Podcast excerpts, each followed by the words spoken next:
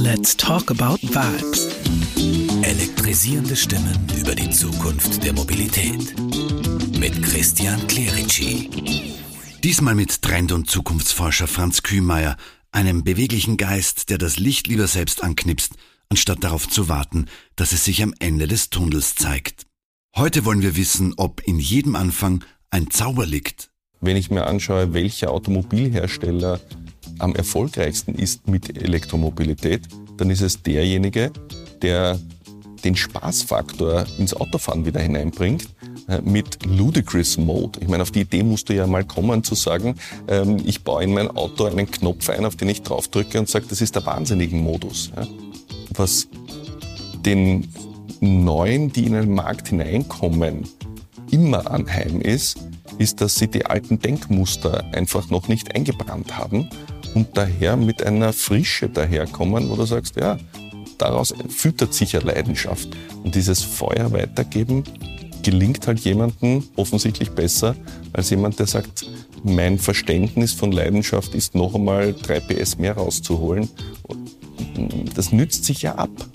Was sich nicht abnützt, ist ein völlig neues Phänomen auch, nämlich dass die junge Generation, die jetzt zum ersten Mal über Autokauf nachdenkt, einen ganz anderen Zugang hat.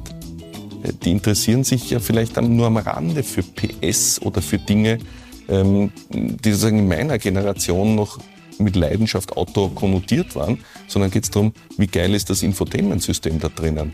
Ähm, wie toll ist die Elektronik da drinnen, wie toll ist die Software da drinnen, wie gut ist die Konnektivität von diesem Ding, wie verbindet sich das mit meinem Smartphone. Die ziehen aus anderen Faktoren Leidenschaft. And so be it. Ist doch fantastisch. Es muss ja nicht immer die gleiche Leidenschaft sein. Ich kann mir gut vorstellen, dass beim Umstieg vom Dampfauto zum Benzinauto auch Menschen gesagt haben, naja, aber Benzin, da kommt an der Seite nicht so der Dampf raus. Das ist nicht mehr das Wahre. Ja, ja, Gott sei Dank kommt kein Dampf mehr raus und Gott sei Dank wird in Zukunft auch hinten kein Abgas mehr rauskommen. Das hat aber nichts damit zu tun, dass wir nicht leidenschaftlich für ein bestimmtes Thema Mobilität oder Autofahren sein können. Let's talk about vibes.